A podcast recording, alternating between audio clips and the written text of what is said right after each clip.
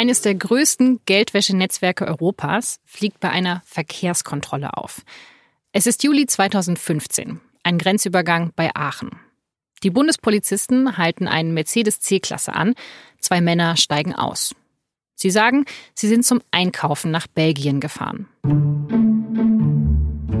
Der Wagen wird durchsucht und die Ermittler finden jede Menge Geldscheine. Insgesamt 489.000 Euro. Die Männer waren wohl auf dem Weg nach Deutschland, um das Geld dort zu waschen. Dahinter steckt ein ganzes Netzwerk das zu Spitzenzeiten eine Million Euro pro Woche gewaschen haben soll. Das Geld kam wohl von kolumbianischen Kartellen, die in Europa ihre Drogen verkaufen. Und das ist jetzt nur ein Netzwerk, das die Polizei wegen dieser Verkehrskontrolle erwischt hat. In Deutschland sollen mehr als 50 Milliarden und wahrscheinlich sogar mehr als 100 Milliarden Euro jährlich gewaschen werden. Es fehlen natürlich ganz konkrete Zahlen, aber die Dimensionen, die sind auf jeden Fall riesig.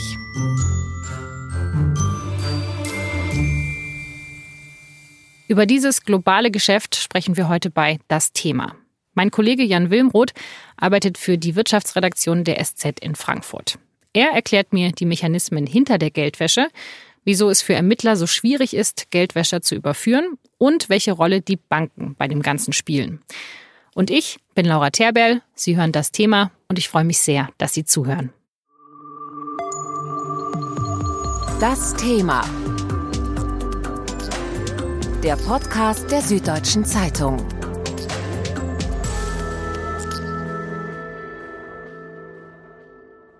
Jan, erklär mir doch nochmal, was heißt es eigentlich, Geld zu waschen? Was passiert da genau? Der Begriff geht witzigerweise tatsächlich zurück auf Al Capone und seine Leute. Al Capone wurde 1931 vor Gericht gestellt und verurteilt und auf die Frage nach seinem Beruf hat er dann am Ende tatsächlich gesagt, ich bin im Wäschereibusiness tätig stellte sich nämlich heraus, er hat das Geld, das er mit kriminellen Machenschaften, mit organisierter Kriminalität verdient hat, investiert in Waschsalons. Das war praktisch, weil es ist ein unverdächtiges Geschäft und in Waschsalons wird viel mit Bargeld hantiert. Das heißt, da kann man tatsächlich sein eigenes Bargeld noch waschen.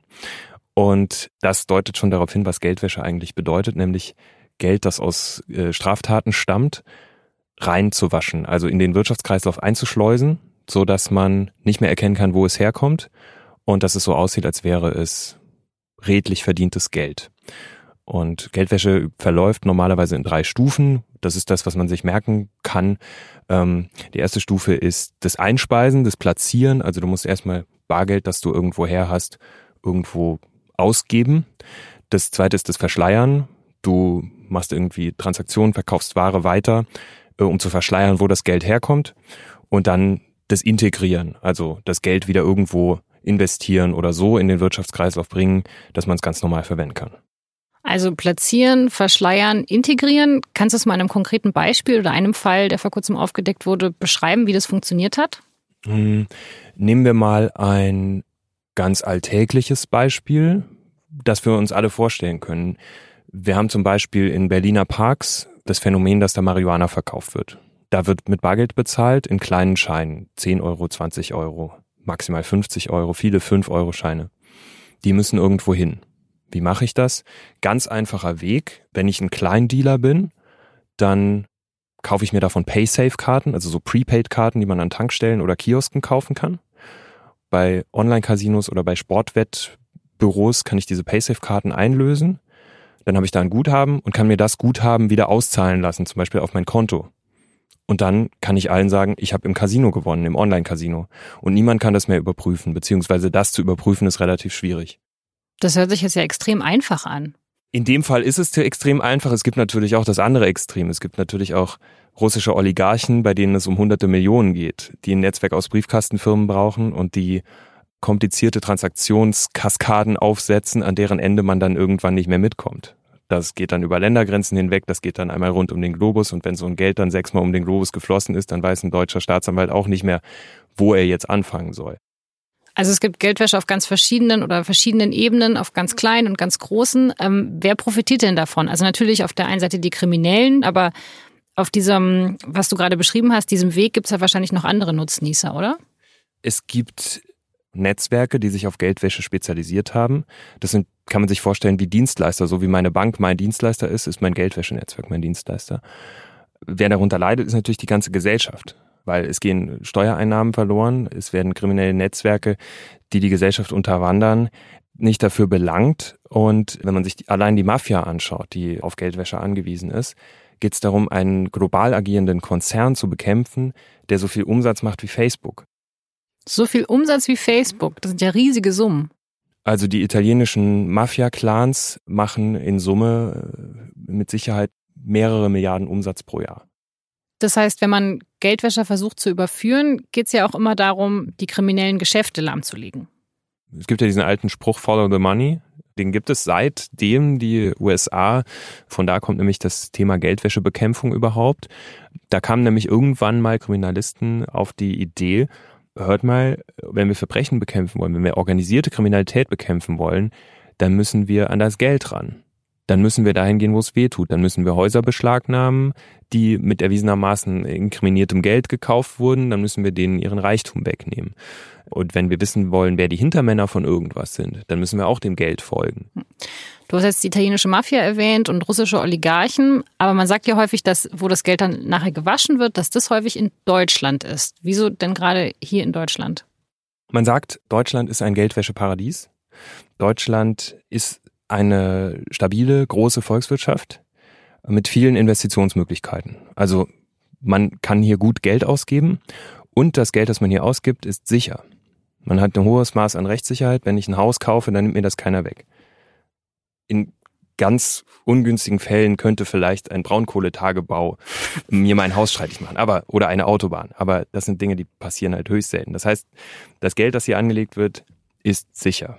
Und die russischen Oligarchen werden sich ja wahrscheinlich kein Haus kaufen, da wo Braunkohletagebau betrieben wird, sondern wahrscheinlich vielleicht eher in der Münchner Innenstadt oder so. Wahrscheinlich eher in der Münchner Innenstadt, wahrscheinlich eher Wohnungen in einem der neuen Wohnhochhäuser, die in Frankfurt gebaut werden, wahrscheinlich eher Wohnungen in Berlin in einem der zahlreichen Neubaublocks, die es da, die es da gibt. Äh, du merkst schon, der Immobiliensektor ist äh, gefundenes Fressen, weil da geht es um sehr hohe Summen. Da kann ich sehr hohe Summen auf einmal investieren, bis hin zu Millionenbeträgen.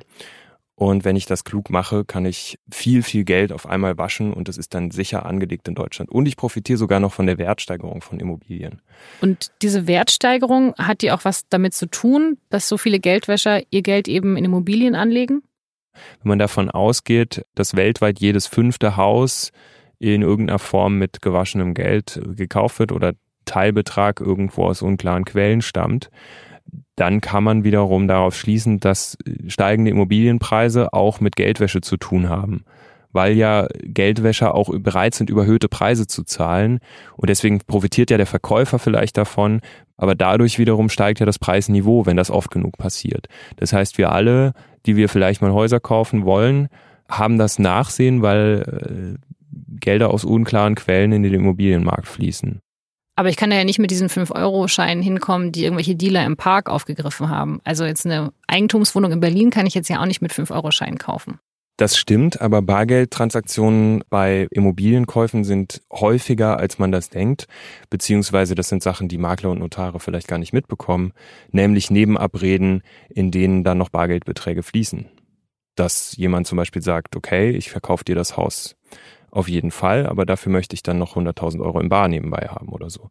Das sind Sachen, die passieren, die sind nicht verboten und Deutschland ist natürlich ein Land mit einer sehr hohen Bargeldakzeptanz. Es schaut dich, wenn du in ein Autohaus gehst und dir einen Mercedes in Bar kauft, dann stutzt der Händler vielleicht einmal, aber er findet das eigentlich gut, dann kriegst du dein Auto auch günstiger. Das heißt, es gibt gar nicht so wenige Leute, die hier ihre Autos, teilweise Neuwagen, in Bar kaufen. Es gibt gar nicht so wenige Leute, die zum Teppichhändler gehen oder so, ein 10.000 Euro Teppich, da bringen sie halt eine Tasche voller Geld mit. Oder zum Juwelier.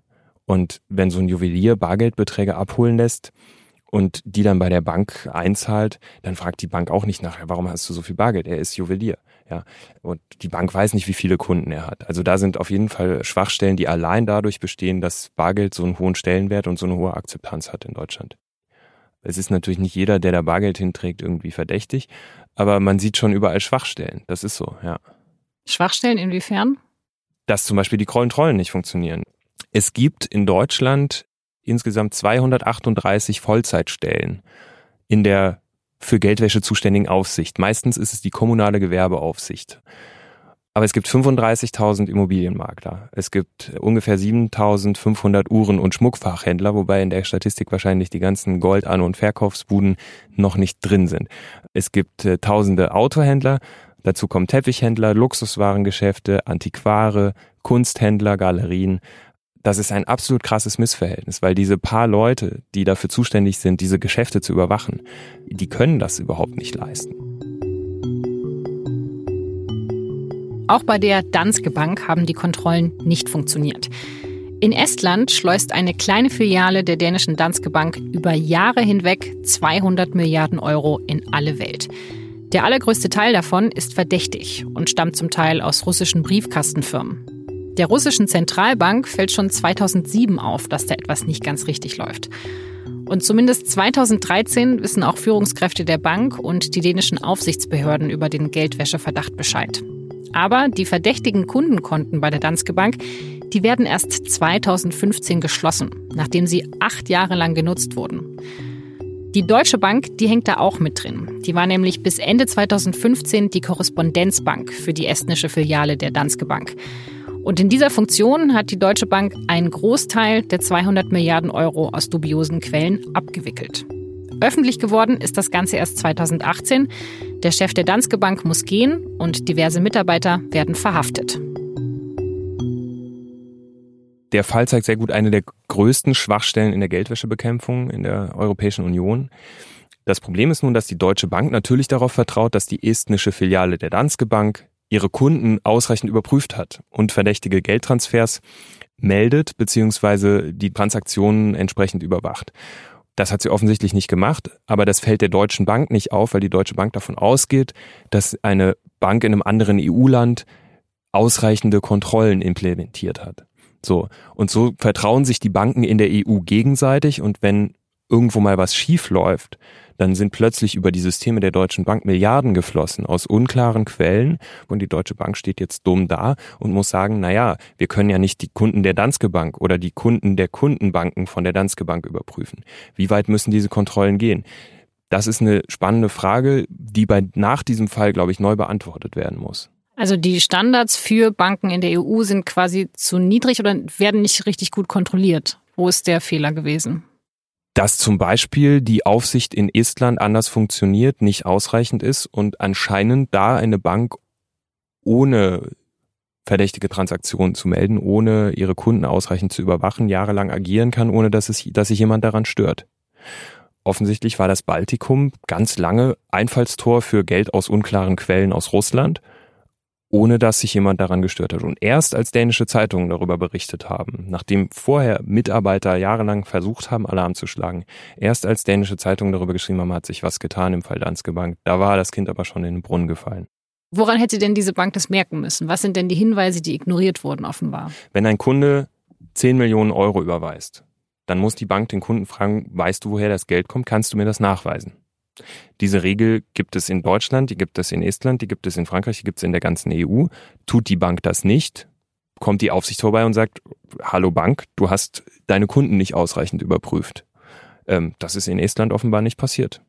Okay, also die Banken müssen ihre Kunden fragen, hey, woher kommt eigentlich das Geld? Und die Bankenaufsicht muss gucken, dass die Bank das auch wirklich macht. Und das beides ist nicht passiert. Die Bankenaufsicht guckt, ob die Banken Systeme installiert haben, mit denen sichergestellt ist, dass verdächtige Transaktionen sofort gemeldet werden.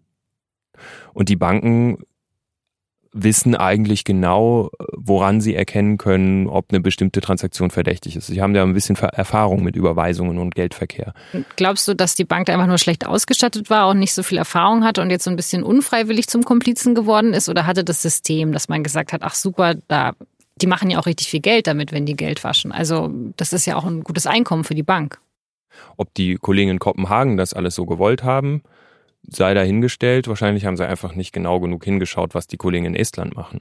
In Estland hat man das wahrscheinlich bewusst in Kauf genommen oder sogar gefördert.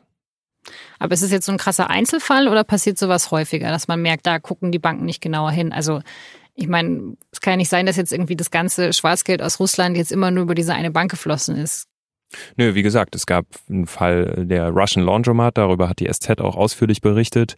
Da haben auch russische Oligarchen, ein Fall ging sogar bis zum engsten Umfeld von Wladimir Putin, Kaskaden aus Briefkastenfirmen hintereinander geschaltet, die sich gegenseitig Geld überwiesen haben, haben Güter in Deutschland gekauft, also zum Beispiel Winterjacken, haben die weiterverkauft und das Geld floss dann irgendwann ab über eine litauische Bank.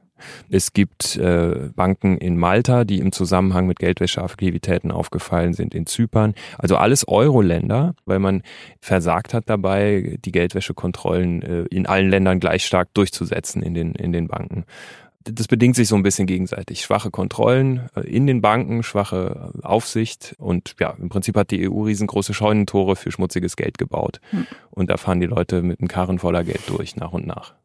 Aber wenn wir jetzt so an diese ganzen Kaskaden von Briefkastenfirmen denken, ich meine, die sind ja natürlich auch dafür gemacht, dass man gar nicht mehr durchblickt. Also gibt es dann nicht auch den Fall, wo die Banken das dann wirklich auch gar nicht mehr nachvollziehen können, woher das Geld kommt und dann so unfreiwillig zu Komplizen werden? Oder ist es wirklich immer so, dass die Banken zu nachlässig sind? Natürlich sind diese Systeme darauf ausgelegt, dass die Bank möglichst wenig davon merkt und überhaupt es möglichst wenig auffällt. Kann man das immer den Banken anlassen? Ich finde nicht.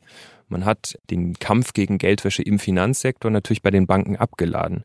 Es gibt keine Überwachungsstelle, die Transaktionen überwacht. Das müssen die Banken alles selbst machen und sind dann dazu verpflichtet, Verdachtsmeldungen abzugeben, wenn ihnen was auffällt.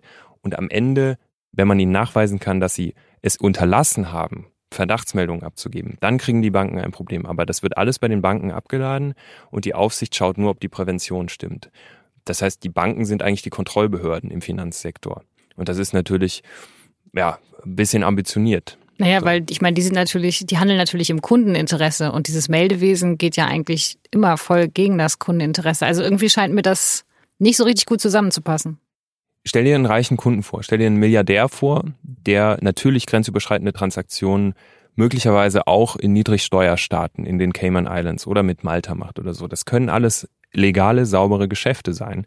Und als Bank den Mittelweg zu finden, aus der richtige Dienstleister zu sein und sobald ihnen was auffällt, Kunden rauszuschmeißen, Verdachtsmeldungen abzugeben, die Behörden zu informieren darüber, dass irgendwo was verdächtig aussieht, den Mittelweg zu finden, dazwischen ist für Banken überhaupt nicht leicht. Hm. Also da macht sich der Staat auch ziemlich einfach.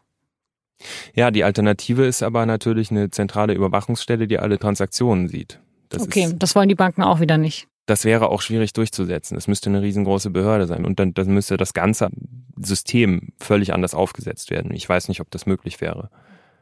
Wenn wir jetzt über Geldwäsche sprechen und über Banken, das ist ja was, wo es wirklich nicht so einfach ist, einen Einblick zu bekommen und was auch unglaublich kompliziert ist. Also wie recherchiert man denn eigentlich in diesem Bereich? Man ist sehr angewiesen auf Experten, die einem erstmal den Weg weisen, das zu verstehen, was da passiert. Man ist sehr angewiesen auf Ermittlungsbehörden, über die man an irgendwelche Dokumente rankommt oder an irgendwelche Informationen, die man dann nachprüfen kann. Man ist in so einem Fall wie der Danske Bank zum Beispiel sehr darauf angewiesen, dass Mitarbeiter oder frühere Mitarbeiter der Bank irgendwann zu Medien gehen und denen was erzählen, aber das Schwierige ist ja daran, also auch für die Ermittler, dass man ja immer einen Schritt hinterherhinkt. Also selbst wenn man die Geldwäscher fängt, ist das Verbrechen davor ja schon passiert. Das ist das Schwierige in Deutschland. Zum Beispiel auf deinem Konto sehe ich einen Betrag X. Und ich weiß, ein Teil davon mindestens kommt aus irgendeiner Straftat. Oder ich vermute es. Dann muss ich dir zweifelsfrei diese Straftat nachweisen. Es muss eine Katalogstraftat sein. Zum Beispiel Steuerhinterziehung in besonders schwerem Fall. Erst wenn ich dir diese Steuerhinterziehung nachgewiesen habe, kann ich sagen, und jetzt bist du auch angeklagt wegen Geldwäsche. Ich kann natürlich vorher sagen, es ist Geldwäscheverdacht, aber ich brauche immer eine Vortat, weil Geldwäsche immer eine nachgelagerte Tat ist. Und das macht es in vielen Fällen schwierig, cleveren Kriminellen nachzuweisen, dass sie Geld gewaschen haben. Also das würde jetzt nicht reichen, wenn du sagen kannst, hey, die Laura hat eine Million Euro auf dem Konto, das kann doch gar nicht sein bei ihrem Gehalt. Da würde ich erstmal sagen, das ist verdächtig. Und dann okay. würde ich erstmal fragen, woher hast du das Geld? Wenn du da keine gute Erklärung hast, dann forsche ich, forsche ich weiter nach. Und wer würde dann nachforschen? Wer ist dafür zuständig? Wem würde das überhaupt auffallen, wenn ich so viel Geld auf meinem Konto habe? Also, wenn du plötzlich eine Million Euro auf dem Konto hast und nicht im Lotto gewonnen, dann fällt es auf deiner Bank. Die gibt eine Geldwäsche-Verdachtsmeldung ab die landet bei der Financial Intelligence Unit. Das ist eine Zentralstelle für Geldwäschebekämpfung beim Zoll. Also dort wird die Meldung geprüft, priorisiert und von da aus landet sie beim zuständigen Landeskriminalamt. Dort wird sie nochmal einsortiert und gesagt, okay, das Gewerbeaufsichtsamt in München ist zuständig oder die lokale Polizeidienststelle kommt vorbei, vielleicht die Kriminalpolizei. So, und vielleicht hast du ja dann auch eine gute Erklärung und das Geld ist weiterhin auf deinem Konto, aber wenn es dein Ziel ist, Geld zu waschen, bis jemand dir auf die Schliche kommt, das kann sehr lange dauern. Und hat, äh, wenn wir jetzt nochmal auf diesen Danske Bank-Fall zurückkommen, hat die Deutsche Bank dann gar nichts falsch gemacht? Bei der deutschen Aufsicht gibt es da Zweifel, beziehungsweise es gibt im Markt auch Stimmen, die sagen, naja, da hat die Deutsche Bank vielleicht ein Auge zu viel zugedrückt und diese ganzen Transaktionen durchgeleitet. Vor allem nachdem schon so Sachen wie der Russian Laundromat und so bekannt waren, nachdem man wusste, dass auch im Baltikum Banken vielleicht nicht ganz sauber sind, dann sollte man vielleicht noch mal ein bisschen genauer hinschauen. Also gab es da eine Pflichtverletzung oder nicht? Das ist ein strittiger Punkt. Es gibt Zweifel daran, dass die Deutsche Bank ihre Pflicht vollumfänglich erfüllt hat, sagen wir mal ganz vorsichtig so. Also Sie hätten ja schon vielleicht ein bisschen nachdenken können, hey, wieso kommt denn da, wieso werden da so riesige Geldsummen über diese kleine Bank geleitet, oder? Genau das ist der Punkt. Genau das ist der Punkt. We have a problem in Europe. Europol estimates that around 1% of Europe's wealth is involved in suspect financial activity. That's the equivalent of the annual EU budget. Die EU hat ein Problem. Es ist zu viel Geld aus illegalen Quellen im Umlauf. Das sagt Vera Jourova. Sie ist Justizkommissarin der Europäischen Union. Ende Juli hat sie in Brüssel mehrere Berichte zu Geldwäsche vorgestellt. Und sie sagt, dass es eigentlich genügend Regeln gibt, um Geldwäsche zu verhindern. Die EU hat mittlerweile schon sechs Geldwäscherichtlinien verabschiedet, die die Mitgliedsländer umsetzen sollen. I am not afraid to say that Europe has one of the strongest anti money laundering rules in place. But then these rules also need to be vigorously enforced. Also es gibt die Regeln, aber die müssen natürlich auch umgesetzt werden. Und wenn man sich eben vergangene Fälle anschaut, dann zeigt sich, dass die Mitgliedsländer da oft nicht genügend machen. Es hapert einfach an der Umsetzung der Regeln.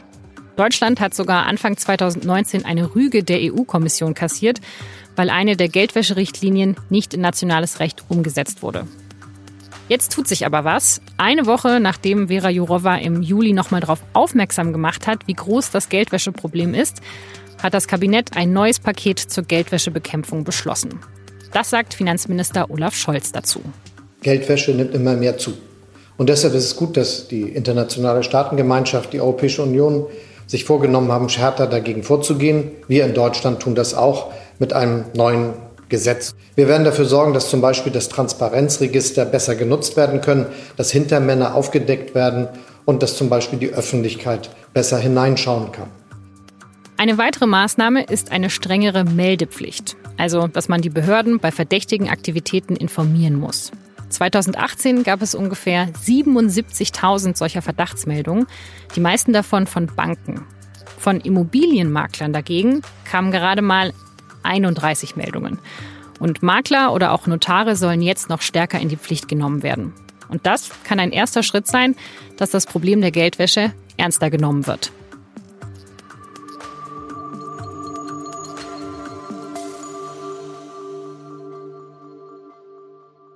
Olaf Scholz hat gesagt, Deutschland soll international vorbildlich sein oder die international höchsten Standards in der Geldwäschebekämpfung haben. Was genau er damit meint, sagt er nicht, aber immerhin schreibt er sich das Thema auf die Fahnen. Das ist in der Politik ja manchmal ein Anfang. Aber wieso hat das bis jetzt äh, nicht geklappt? Also hat man einfach nicht die Priorität gesehen oder gab es zu wenig Leute? Woran liegt das denn, dass wir das nicht hinbekommen haben bis jetzt? Man hat die Priorität nicht gesehen. Es gab zu wenig politischen Druck, es gab zu wenig Problembewusstsein in der Politik. Das hat sich geändert. Es gibt einige Oppositionspolitiker im Bundestag, die immer wieder das Thema Geldwäsche auf die Tagesordnung bringen. Also da passiert im politischen Bereich viel. Die EU-Kommission hat neulich gleichzeitig drei Berichte rund um das Thema Geldwäsche veröffentlicht, hat erklärt, wo die Schwachstellen auf EU-Ebene liegen unter anderem die internationale Zusammenarbeit von Behörden, der Informationsaustausch, die unterschiedliche Funktionsweise des Meldewesens und so, und dass man das alles harmonisieren müsste. Das waren alles Aspekte, die damit reingespielt haben. Es tut sich was. Vielen geht das zu langsam, mir auch. Ich denke, das Problembewusstsein ist gewachsen. Jetzt so langsam muss man halt mal schauen, ob es Maßnahmen gibt, äh, um, um, naja, irgendwann in eine Situation zu kommen, in der die EU nicht mehr Paradies für Geldwäscher ist. Hm. Also der politische Druck, der ist jetzt da. Jetzt müsste eben nur noch die Strafverfolgung richtig klappen. Es gibt einige Polizeigewerkschafter beispielsweise, wenn man die darauf anspricht, dann hören die nicht mehr auf zu reden. Man stellt eine Frage und äh, die kommen ins Reden und dann könnte man einen ganzen Podcast damit füllen. Und zwar hat im Sommer 2017 gegen alle Widerstände das von damals noch Wolfgang Schäuble geführte Bundesfinanzministerium die Financial Intelligence Unit, ich habe sie schon kurz erwähnt, zum Zoll umgezogen. Es gab vorher von allen möglichen Experten Warnungen, das würde nicht funktionieren. Der Zoll sei dafür nicht ausgelegt und darauf nicht entsprechend vorbereitet. Jetzt ist es so, dass sich per Ende Mai, das hat eine kleine Anfrage der Linken wiederum im Bundestag ergeben, per Ende Mai noch 36.000 Verdachtsmeldungen gestapelt haben, die noch nicht abgearbeitet waren. Und von wann sind die dann? Also wie lange liegen die da? Teilweise Monate. Bislang ist es gut gegangen. Vielleicht ist aber der entscheidende Hinweis auf einen bevorstehenden Terrorakt in irgendeiner Transaktion oder vielleicht liefert die irgendein Puzzlestück, mit der man sagen kann, hm, da hat vielleicht ein Terrorist äh, irgendwo irgendwas bezahlt mit irgendeinem Geld, dessen Herkunft unklar war. Und so können die Ermittler dann irgendwie ähm, die einzelnen Fäden verbinden und am Ende eine Straftat verhindern oder sowas. Davon muss man ausgehen. Ansonsten ist das natürlich ein Indiz dafür, dass Geldwäsche nicht effizient verfolgt wird in Deutschland. Und wieso hat man das dann gemacht, wenn doch alle vorher gesagt haben, das wird nicht funktionieren und es dann jetzt auch nicht so besonders gut funktioniert? Ja, die Grundidee ist schon äh, gewesen, dass man eine Zentralstelle beim Zoll schafft. Der Wechsel hat aber nicht funktioniert. Also man hat einfach gesagt, so, ihr seid jetzt dafür zuständig, ohne dass die entsprechenden Kapazitäten vorgehalten waren. Und von, ich glaube, über 400 Planstellen äh, sind immer noch über 150 mit Aushilfskräften besetzt gewesen oder mit Teilzeitkräften, die halt irgendwie eigentlich nicht die richtige Qualifikation haben dafür. Also jede Menge offene Stellen mhm. in dem Bereich. Mhm. Könnte man sich jetzt bewerben? Wenn man sich für Geldwäschebekämpfung interessiert, ist das, glaube ich, ein Feld, in dem man einen ziemlich sicheren Job bekommen kann, sowohl im Finanzsektor als auch im behördlichen Bereich, ja. Also wenn ich dann da arbeiten würde, dann kriege ich die Verdachtsmeldung und was mache ich dann? Dann leitest du sie an die zuständige Polizeidienststelle weiter. Aber erstmal musst du sie äh, zu Anfang mussten die Sachen noch händisch eingepflegt werden. Man hat dann studentische Aushilfskräfte eingestellt, weil es nach dem Start der FIU eine Software noch nicht freigegeben war. Das Bundesamt für Sicherheit in der Informationstechnik muss so eine Software in einem Bundesamt prüfen vorher, hatte sie nicht freigegeben, weil es irgendwie Probleme mit der Software gab. Das heißt, die Computersysteme haben nicht funktioniert. Das wiederum hieß, die Banken mussten ihre Faxgeräte aus dem Keller holen und Faxe an die FIU beim Hauptzollamt in Köln schicken. Da saßen dann Leute, haben diese Faxe entgegengenommen und haben das in den Computer eingegeben. Und dann erst die Verdachtsmeldung die entsprechende weitergeleitet. Das äh, fanden die Banken natürlich nicht so toll. Das hat aber äh, wahrscheinlich einige Fälle von Geldwäsche sehr erleichtert. Was wären denn jetzt die zentralen Dinge, die passieren müssten, dass nicht mehr so viel Geld gewaschen wird in der EU? Und würdest du sagen, dass es gerade schon passiert, dass man jetzt schon angesetzt hat? Es gibt ein paar einfache Maßnahmen, die könnte man sofort umsetzen. Da würde man schon sehr viel mit erreichen. Bargeldverbot für Immobilienkäufe. Bums aus. Das ist auch keine Abschaffung des Bargelds, das ist einfach nur, das leuchtet, glaube ich, jedem ein, der ein bisschen ja. bis drei zählen kann. So, da würde man schon sehr vielen den Schneid abkaufen. Einige fordern, das ist eine andere Sache, eine Zentralstelle zur Geldwäschebekämpfung auf EU-Ebene, was dann sowas wäre wie eine europäische Finanzpolizei. Das scheitert aber, weil es keine Mehrheit unter den Mitgliedstaaten gibt. Aber das wäre zum Beispiel eine Maßnahme, dass man eben das europäisch koordiniert und dass es so eine Netzwerkfunktion gibt auf EU-Ebene, die die nationalen Aufsichtsbehörden koordiniert, vor allem den Informationsaustausch organisiert. Sprich, wenn Geld aus Frankreich aus dubiosen Quellen nach Deutschland fließt und es in Frankreich eine Verdachtsmeldung gibt, dass die deutschen Behörden von dieser Verdachtsmeldung Kenntnis haben und so. Das sind ganz einfache, oder man stellt es sich einfach vor, weil das sind Dinge, die, die passieren nicht. Also im Prinzip kocht jeder sein eigenes Süppchen und grenzüberschreitende Transaktionen sind immer noch der beste Weg, um Geld oder die Herkunft von Mitteln zu verschleiern. Und man braucht nicht direkt eine europäische Finanzpolizei, aber man braucht irgendeine Zentralstelle für den Informationsaustausch. Da wäre schon viel gewonnen. Also zwei einfache Maßnahmen, Bargeldobergrenzen und Bargeldverbot für Immobilienkäufe in Deutschland. Da wäre man schon einen Schritt weiter. Ja, und äh, Informationsaustausch.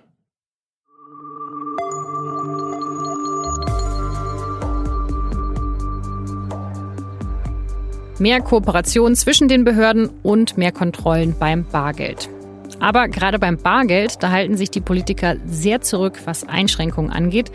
Auch Olaf Scholz. Als er in den Tagesthemen gefragt wird, ob man nicht Bargeldgeschäfte stärker kontrollieren müsste, sagte er, das Bargeld ist in Deutschland sehr beliebt und wir wollen jetzt nicht das Kind mit dem Bade ausschütten. Nur wenn man dann besser gegen Geldwäsche vorgehen kann, darf man das Bargeld nicht gleich verbieten. Dieser Meinung ist zumindest Olaf Scholz und das hört sich nicht danach an, als ob es da demnächst Einschränkungen geben würde. Das war das Thema für diese Woche mit Jan Wilmroth, der für die SZ in Frankfurt als Wirtschaftsredakteur arbeitet. Ich wünsche Ihnen eine schöne Woche und hoffe, dass wir uns am kommenden Mittwoch wiederhören. Dieser Podcast wird produziert von Vincent Vitus Leitgeb und von mir, Laura Terberl. Alle Infos zu unseren Podcasts finden Sie auf sz.de-podcast. Ich sage ganz herzlichen Dank fürs Zuhören. Bis nächste Woche.